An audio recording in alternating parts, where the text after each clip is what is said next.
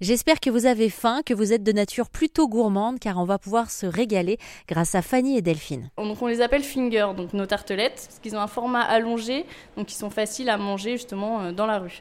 Donc on a un finger citron, donc avec un crémeux citron de Sicile, des zestes de citron vert et une petite pointe de meringue, donc on a élaboré spécifiquement du coup en Igeba.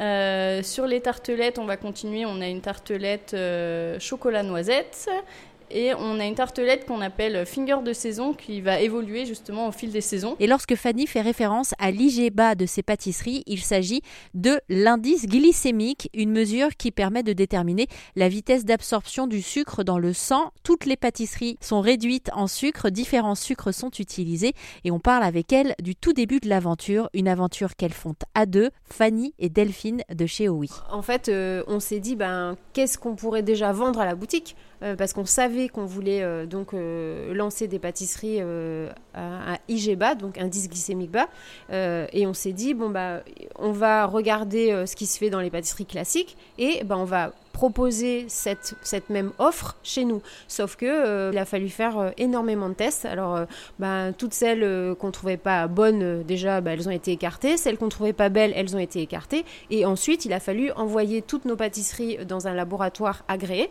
qui a fait des tests pour attester en fait que l'indice glycémique était bien bas et même voire très bas. Donc on, tous nos produits ont été envoyés dans un laboratoire agréé euh, qui se trouve à Rennes et qui a donc en fait ils font, ils font des tests in vitro donc en, gros ils reproduisent mais avec une machine la digestion humaine et ils arrivent à dire quel est l'indice glycémique de, de, la pâtisserie après cette digestion faite par une machine en gros. Donc ça c'était la première étape donc les, les étapes de test et tout. Donc ça il nous a bien fallu euh, un an à peu près de, développement. On appelle ça de, la recherche et développement. Mais c'est comme à la maison quand on fait une recette et que petit à petit on l'améliore. Quoi. Sauf que là, bah, c'est, euh, fait par des, pros et des, ingénieurs. Donc ça, c'était la première étape. Quand on a eu, euh, au début, on avait six produits, je dirais, à la pâtisserie. Puis bah, petit à petit, en écoutant les clients qui viennent et puis nous, en, faisant un peu de la, de la, de la recherche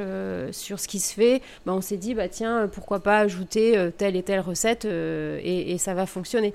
Et euh, bah, au début, donc, on a commencé avec six produits. L'année dernière, on a lancé euh, une bûche de Noël qui a super bien fonctionné. On a ajouté cette année une galette des rois. Donc, on se rend compte que petit à petit, bah, euh, on, améliore de jour en jour notre offre dans la pâtisserie.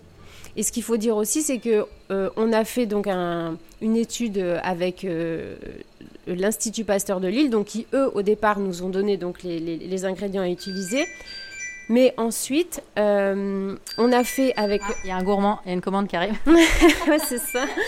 On a fait en fait une, aussi une étude clinique euh, avec eux pour aussi euh, bah, rendre en fait euh, notre concept encore plus robuste. Donc ça a été une étude clinique, ça ça prend à peu près six mois et c'est super coûteux. Mais on voulait qu'en fait des, personnes comme vous et moi mangent des pâtisseries et fassent des... Et ça c'est une étude qui s'appelle une étude clinique, c'est une étude in vivo contrairement à l'autre dont je parlais tout à l'heure qui est une étude in vitro.